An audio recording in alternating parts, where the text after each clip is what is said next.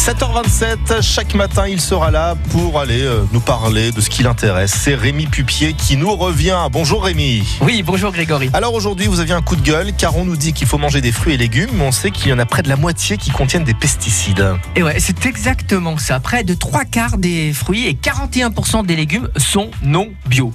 Oui, mais est-ce forcément un risque pour la santé? Alors oui, ça m'énerve. Parce que d'un côté, on nous dit les pesticides sont dangereux, et puis d'un autre, il faut manger les 5 fruits et 5 légumes par jour.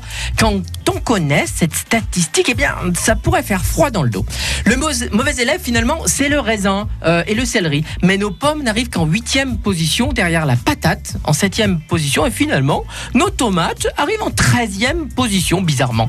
Je vous le rappelle, 41% des légumes ont des pesticides. Alors rassurez-vous, selon la DGCCRF, vous savez la répression des fraudes, on n'a jamais eu de légumes aussi sains.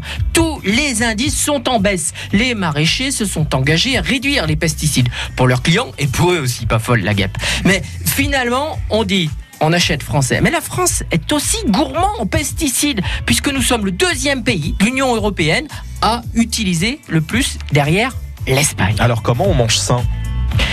eh bien, premièrement, il faut laver vos aliments. Ça, c'est indispensable. Mais sachez que, après tout, vous n'êtes pas obligé d'éplucher. Parce qu'après avoir lavé, il paraît que c'est plein de vitamines.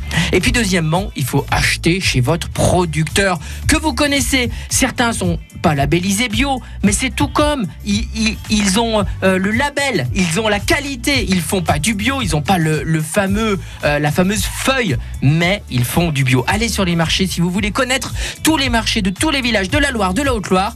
Alors, allez sur le site m ton marché, m t o n marché.com et vous allez retrouver le bon marché avec vos producteurs qui va faire du bio ou pas.